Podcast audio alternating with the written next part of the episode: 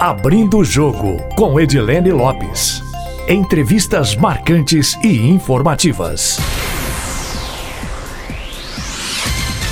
O Abrindo o Jogo desta segunda-feira com Renata Mendes, que é líder do Movimento para Ser Justo pela reforma tributária aqui no Brasil. Renata, muito bom dia e obrigada por aceitar nosso convite para essa entrevista, para participar do Abrindo o Jogo. Eu que agradeço, Edilene. É um prazer enorme estar aqui e falar desse tema que é tão importante né, para o nosso país. Eu que agradeço. Eu que agradeço, a gente fica muito feliz com a sua participação. A gente tem uma tradição aqui no Abrindo o Jogo de começar com o entrevistado contando um pouquinho sobre quem é ele, a trajetória dele, principalmente a trajetória profissional.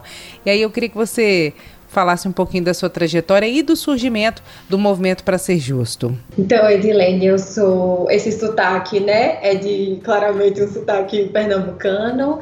Eu moro em São Paulo há seis anos, né? Mas vivi minha vida quase todo em Pernambuco.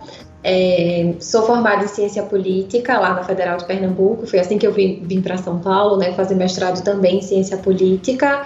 Ao longo da minha trajetória, eu trabalhei em alguns projetos sociais, projetos de regularização fundiária lá em Recife. Trabalhei com educação política nas escolas públicas. É, aqui em São Paulo já trabalhei é, no teto, com trabalho de desenvolvimento comunitário é, e suporte né, a algumas favelas aqui na cidade. É, e hoje sou diretora de Relações Institucionais e Governamentais na Endeavor, que é uma organização global, também sem fins lucrativos, é, com foco em desenvolvimento dos países por meio dos empreendedores e empreendedorismo de alto impacto. É, então, esse é um, bre um breve resumo dessa trajetória, mas, mas meu, né, meu foco como cientista política foi sempre trabalhar com questões de impacto para o país, com redução de desigualdades, é, tanto na minha agenda como pesquisadora, quanto né, num trabalho mais prático. É, na, na, vida profissional. Renata, por que um foco na reforma tributária, na sua avaliação de que forma uma reforma tributária pode melhorar a vida do brasileiro e uma reforma tributária ideal teria que ser como ou teria que passar por quais princípios? Essa é uma excelente pergunta. Assim, a reforma tributária, Edilene, é um assunto que se discute desde que a gente é, fez a, a, a, promulgação da Constituição lá em 88, mas é um tema que já era complexo naquele momento, já tinha um entendimento né, que, a, que a forma como a gente organizou a tributação, especialmente a tributação do consumo, né, que é tudo aquilo que a gente compra em bens é, e também nos serviços que a gente usa no dia a dia, é, essa discussão já, já data né, desde a Constituição e foi aumentando de complexidade ao longo do tempo. É, então, acho que em termos de impacto para o país, especialmente né, para os cidadãos, é a gente saber o quanto a gente paga em cada coisa que a gente consome é, e para onde esse recurso está sendo destinado. Hoje não é possível saber é, o valor né, que a gente paga em tributos e aquele valor que vem ali descrito na nota fiscal, ele é um valor fantasia, assim, não é o que corresponde à realidade. É, e isso porque é quase impossível determinar mesmo quanto de tributo incidiu ali no valor final daquele produto. Porque o que, que acontece aqui no Brasil? Eu acho que é legal todo mundo entender isso. Porque esse é um tema muito árido e é natural que a maioria das pessoas nunca, né, nunca tenha tido tempo ou oportunidade de pensar tão a fundo é, por que, a gente chegou nesse problemão. É, no, a maioria dos países do mundo, para ser mais precisa, 168 países do mundo hoje tem um IVA, que é o Imposto sobre o Valor Agregado. Então, tudo que você compra né, tem um, um percentual específico daquele produto que é o, o, valor do tributo que você paga nele. Então, que é o valor que foi adicionado né, por todas as empresas que trabalharam naquilo ao longo da cadeia.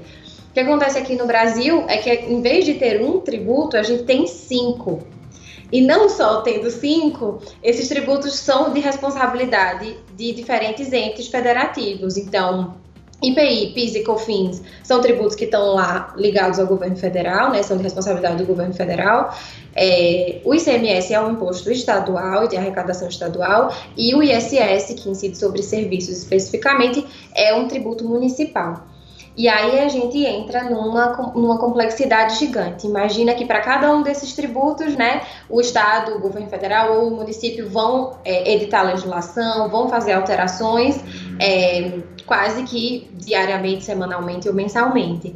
Então, aí começa, né? A gente tem uma legislação muito grande, você multiplica isso por 27 estados, quase 5.700 municípios. Então, isso vai gerando um volume enorme para as empresas que vendem produtos, por exemplo, para o Brasil inteiro, Isso é um caos completo.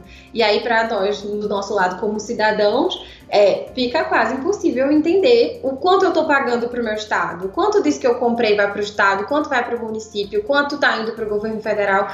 É um emaranhado de complexidade por essa escolha que a gente fez, né? Então, acho que uma primeira coisa que precisa acontecer com essa reforma, e aí já entrando nos princípios que você me perguntou para uma boa reforma, é a gente sair desses cinco tributos e passar para um só. Assim, a gente consegue saber exatamente o que está pagando, quanto está pagando, é, sem essas divisões é, e sem esse excesso de complexidade. Claro que esse, o valor arrecadado depois é dividido entre os entes, né? Mas simplificando aqui um pouco, a ideia de fato é que a gente saiba o quanto pagou e quanto disso está sendo repartido para todo mundo, assim. E só com essa unificação é que a gente vai conseguir esse resultado. É... Vou seguindo aqui nos princípios. Qualquer coisa você vai me fazendo outras perguntas se não ficar claro. Sim, o mais importante deles é a unificação dos tributos hoje? Não, não sei se é o mais importante, mas eu acho que é um dos requisitos para a gente ter sucesso. Então, por exemplo, se a gente for comparar hoje essa discussão de reforma né, na tributação do consumo, é, tem três principais propostas sendo discutidas. Uma foi apresentada pelo, pelo governo, né, pelo ministro Paulo Guedes, que é uma reforma um pouquinho mais restrita, e aí ela só olha para o PIS e COFINS, que são dois desses cinco tributos que eu já mencionei, é, e tem as outras duas propostas, que é a PEC 45, que foi apresentada lá na Câmara, e a PEC 110, que foi apresentada no Senado, que essas são mais abrangentes e promoveriam, né, dentre outras coisas, a unificação desses cinco tributos. É, então, hoje o que a gente defende muito como movimento para ser justo, que eu acho que é uma coisa que a gente vai, vai discutir daqui a pouco, né, Edilene? Eu hoje estou como representante e líder do movimento para ser justo, é a importância dessa reforma mais abrangente. Porque hoje o ICMS, ele é um tributo que gera muita complexidade, muita insegurança jurídica. As empresas gastam muito tempo é, para cumprir todas as exigências, entregar toda a documentação, entender a classificação correta é, de determinado produto. Tem um exemplo que a gente sempre usa, que eu acho que é legal para as pessoas que estão ouvindo entenderem. Por exemplo, tem, só em um estado aqui no Brasil, né? Temos 27, mas só em um dos estados, para um produto específico, que é a feijoada congelada, a gente chega a ter quatro alíquotas diferentes a depender da quantidade de carne de porco. Isso é um produto em um estado. Então imagina a empresa que está ali produzindo alimentos congelados para comercialização ela vai ter que, para fazer esse cálculo de quanto ela precisa pagar para o Estado, ela vai ter que entender né, a quantidade de carne e olhar toda essa legislação para ela estar tá enquadrada da maneira correta. Só que a gente, as empresas não só vendem feijoada congelada em um Estado. Então, se você vai multiplicando isso, vira uma coisa insana, né? Quase impossível né, você imaginar que isso não vai gerar alguma disputa é, judicial, algum questionamento pelo fisco porque é uma classificação tão complexa que, de fato, as empresas gastam muito tempo e, ainda assim, a maioria delas, com quem é, a gente já conversou, já teve contato, todos os casos que a gente já leu, é de, de situações em que elas realmente não sabem qual é a coisa certa, qual é o jeito certo de pagar aquele tributo. E aí tem uma coisa interessante adicional, por a gente não ter essa, por a gente não ter essa tributação unificada e diferenciar o que é bem do que é serviço. É que hoje, por exemplo, empresas de tecnologia que vendem software ou vendem alguma coisa específica que está na nuvem, são serviços que são serviços ou são produtos. Como é que você diferencia isso, né? É uma questão grande na uma discussão grande na justiça. E aí o que, que acontece? Muitas dessas empresas, não está claro até hoje, né, como, qual é o jeito certo delas pagarem o tributo. Elas devem pagar ISS para o município ou ICMS para o Estado. E aí, na maioria das vezes, elas optam por um desses dois e estão correndo risco né, de serem autuadas, é, levarem uma autuação de, de, de fraude, né, de não pagamento de determinado tributo, quando na verdade não está claro qual era a tributação correta. Então, em alguns casos também, algumas optam por pagar os dois tributos, mas aí isso pesa demais no preço né, do produto que você vai oferecer para o consumidor. Então todo mundo perde, né? Perdem as empresas, perde o próprio governo que gasta muito tempo e muito recurso é, jurídico para ficar lidando com, essa, com essas inseguranças e com essas questões. É, né? imagina gastar tempo da justiça para ficar entendendo se determinada, determinada alíquota estava aplicada de forma correta ou não. É, isso é só um exemplo, né? Tem vários assim é, de, de complexidade. Então é, acho que são muitas ineficiências, ineficiência para o uso da justiça, ineficiências para as empresas que, né, em vez de estarem usando esses recursos para oferecerem melhores produtos ou melhores serviços, estão gastando esse tempo é, nesse, né, nessa prestação de contas e nessa tentativa de apurar os tributos da forma correta e não serem autuadas. E para o cidadão, de fato, que, que perde melhores serviços e serviços e produtos mais baratos, né, no seu dia a dia. Eu não sei se ficou, se ficou claro, qualquer coisa você me você vai me perguntando, é, mas acho que tem muito desses efeitos, assim, muito vem disso, né? Eu acho que eu entrei também um pouco para além da, da questão das unificações, eu já entrei na questão das alíquotas, que é um dos outros princípios que a gente defende, que a gente tenha idealmente uma alíquota só, mas que se não for possível, a gente consiga pelo menos chegar no mínimo de alíquotas é, para que isso seja mais simples, né? Que a gente não tenha tanta diferenciação entre o que a gente compra como bem ou serviço e assim seja mais fácil para as empresas e para os próprios cidadãos entender é, o quanto que está sendo pago. Isso é uma boa prática que está que é, que tá sendo seguida nos outros países, nos países que, que aprovaram reforma tributária recentemente. Então é algo que a gente defende entendendo que funciona, que é possível e que vai levar o Brasil para outro lugar, que a gente vai virar essa página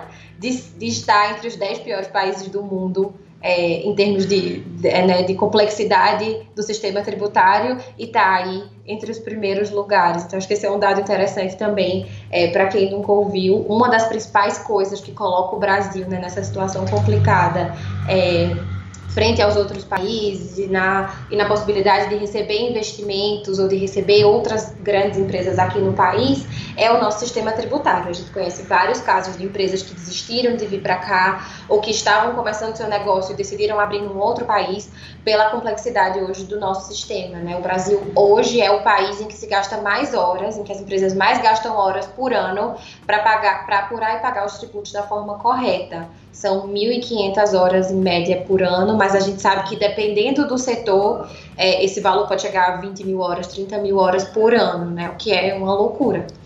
Renata, em relação ao imposto de renda, que é, assim, uma questão no Brasil. O que, que, poderia mudar? Tem alguma expectativa de que a reforma tributária traga alguma mudança nesse sentido? Olha, acho que né, o sistema tributário do Brasil como um todo precisa de reformas. Né? Aqui eu estou falando muito da, da reforma da tributação do consumo, que hoje no Brasil né, é a, acho que é a carga tributária mais elevada, mas a gente tem outras bases, né, como a tributação da renda, que também é uma discussão bem relevante. Acho que a principal diferença, né, a gente como movimento para ser justo ainda não se debruçou é, para defender alguma coisa específica em relação à tributação da renda, mas a gente estuda, entende, conversa com os especialistas e o que eles trazem é que é muito importante fazer essa reforma, mas a gente precisa olhar para a base inteira né, da tributação da renda, tanto da pessoa física quanto da pessoa jurídica, para fazer uma reforma adequada e que a gente tenha certeza né, que está bem feita, bem desenhada, para não ter que fazer uma outra daqui a poucos anos. Então, hoje a gente não tem uma proposta robusta que olhe para a tributação da pessoa física e jurídica ao mesmo tempo, é, com efeitos e impactos já estimados. Então, isso está em caminho, está sendo discutido. Acho que é uma das próximas né, discussões da gente fazer. É super importante que essa agenda esteja em pauta junto com a tributação do consumo. Essas coisas andam lado a lado, né? Uma não exclui a outra. As duas são super importantes. As duas ajudam a, a produzir justiça e reduzir desigualdades. É, claro, né, que a tributação da renda muito mais em termos de redução de desigualdade, mas aqui é, pela reforma de, da tributação do consumo, a gente também consegue fazer isso. Então, hoje, como eu falei, a gente já tem textos apresentados, né? Já estão lá propostos é, no Congresso três, três textos que falam da reforma da tributação do consumo. Da renda, é, essa discussão é um pouco mais incipiente, é, acho que precisa amadurecer um pouco mais, e o que a gente está preocupado, como para ser justo, é de fato ter um bom texto para a gente fazer uma reforma que vai produzir justiça de fato, né? Que vai ser bem feita, que vai ser possível de implementar é, e que vai fazer o que é necessário para a gente reduzir desigualdades no país. Então, acredito que, né, muito em breve é uma, é uma das coisas a serem pautadas é, e é uma das agendas para a gente trabalhar também. E aí, acho que em complemento, pensando né, na, nas outras bases de tributação né, que compõem o sistema tributário, né, pensando na tributação da folha de pagamentos e também na tributação da propriedade, essas também são discussões importantes. Todas essas bases no Brasil não funcionam da, da melhor forma possível. Então, tem discussões em andamento, é, elas, essas propostas são complementares, né, gente, acho que tem se falado muito também sobre tributação da herança, sobre como reduzir um pouco essa tributação que incide hoje na folha de pagamentos e poder gerar mais empregos. Então, essas coisas estão conectadas, mas precisa de um, é, precisam de estudos e de avanços adicionais. Então, por isso que a gente fala que a reforma do, da tributação de bens e serviços é urgente, porque ela já consegue dar esse pontapé. Tem um sistema tributário inteiro para resolver, mas se a gente consegue resolver essa base específica, né, que é de bens e serviços, que é onde hoje está a maior complexidade, tá, o maior conjunto de ineficiências, consegue já dar um passo muito grande e facilitar a aprovação das próximas. É, então, acho que é uma oportunidade que a gente tem como nunca outra. É, acho que a gente nunca teve os estados tão envolvidos nessa discussão, tão favoráveis na aprovação da reforma, comprometidos com essa agenda, né, os setores todos discutindo, colocando, todos os setores né, da economia, colocando suas questões, trazendo seus pontos para a mesa. Então, tem uma reforma já amadurecida, pronta para ser votada, é, numa janela que nunca houve antes. Então, de fato, não dá mais para a gente ficar nesse lugar, né, de ser o pior do mundo. É, de estar tá fazendo diferente do que todos os países fazem e de tributar muito mais o consumo do que a renda, que é o que o Brasil hoje faz, né, e penalizar as famílias mais pobres em detrimento das famílias mais ricas. Então a gente tem que virar essa página de vez, é, resolver esse problema e, e ir passando né, para outras reformas é, de outras bases de, da tributação. Algum desses, desses textos de reforma tributária em relação ao consumo que estão no Congresso Nacional, para você seria um texto mais próximo do que seria ideal ou não? Todos demandam muita alteração. E como é que está a articulação de vocês com os congressistas? Essa é uma ótima pergunta, Edilene. O que é legal é que os dois textos, tanto da PEC 45 quanto da PEC 110, eles contemplam os princípios que eu mencionei aqui. A gente tem um conjunto de sete princípios para para aprovação de uma boa reforma. É, esses princípios vão estar tá lá no nosso site para quem quiser conhecer um pouco mais, entender um pouco mais. A gente traz dados e traz exemplos sobre cada um deles. O site é para ser justo.com.br, tudo junto, né? Para ser justo, é, juntinho. É, mas as duas propostas, né, tanto da PEC 45 quanto da PEC 110, tratam da unificação desses cinco tributos reduzem, né? A PEC 45 defende uma alíquota só. No caso do Senado, tem um pouco mais de alíquotas na PEC 110. Mas são reformas que estão alinhadas, ao, de forma geral, aos princípios que a gente traz aqui. No caso da reforma do governo, por ela ser uma reforma mais restrita, que só olha para o PIS e para a COFINS, ela estaria um pouco mais distante desse, dessa oportunidade que a gente tem de fazer um impacto geral. Para os ouvintes, eu vou pedir desculpa, tem uma obra acontecendo ao lado da minha casa, deve estar um barulho um pouquinho, um pouquinho alto aí para quem está ouvindo, é, mas espero que vocês estejam conseguindo entender o que eu estou dizendo. É, então, esses dois textos, eles têm essas possibilidades. Hoje, o que existe, né, que está quase se encerrando os trabalhos, é uma comissão mista especial que foi feita unindo Senado e Câmara com 25 membros de cada casa, é, para discutir e tentar chegar numa proposta unificada. Né? Isso é um legado que, que ficou é, da, da presidência do Davi Alcolumbre e do Rodrigo Maia. Houve essa articulação, né? houve essa, a formação dessa comissão que não está no regimento da, de nenhuma das casas, mas que foi uma, uma tentativa de, jun, de juntar esforços né, das duas casas e chegar num texto é, que, que as, as, duas casas estivessem alinhadas, porque não faz sentido a gente ter, né, uma, discutir a mesma reforma tramitando é, por cada casa com um texto diferente. Então, essa comissão está quase encerrando seus trabalhos. É, hoje está um pouco incerto, né, por onde essa tramitação vai começar. Tinha uma sinalização no passado que isso começaria pela liderança do Rodrigo Maia na Câmara, com a eleição do Arthur Lira é, agora e do Rodrigo Pacheco no Senado, ainda está um pouco incerto. As últimas conversas que a gente teve é, e análises que a gente fez deixavam, né, davam, dão a entender ainda que é provável que essa tramitação comece pela, pelo Senado, mas isso pode mudar, a gente sabe, né, nesse começo de gestão dos presidentes das câmaras, essa articulação pode mudar um pouco, é, mas por enquanto tudo indica que ela começaria pelo Senado com um texto mais próximo do que hoje é o da PEC 110.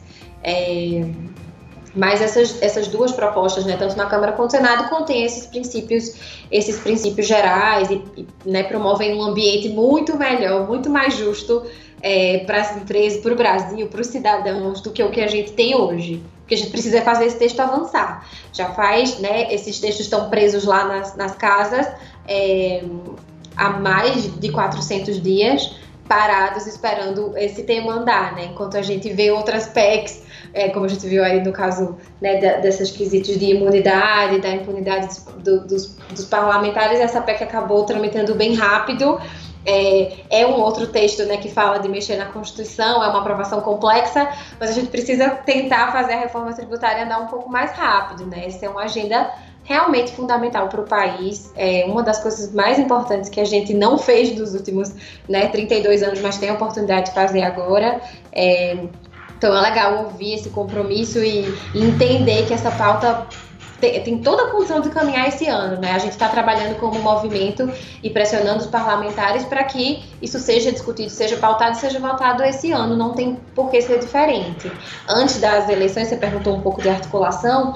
É, nesse período né, de candidaturas e de campanhas para a eleição da Câmara e do Senado, a gente conversou com todos os candidatos é, à presidência da Câmara e do Senado pedindo esse compromisso, né, com uma reforma tributária que promova justiça, transparência, simplificação, é, redução de desigualdades. A gente enviou essa carta para os gabinetes, fez reuniões com todos eles, pegando esse compromisso. A maioria dos candidatos assinaram, é, inclusive o Arthur Lira, né, que é hoje o nosso presidente da Câmara, mas o Rodrigo Pacheco ainda não fez isso.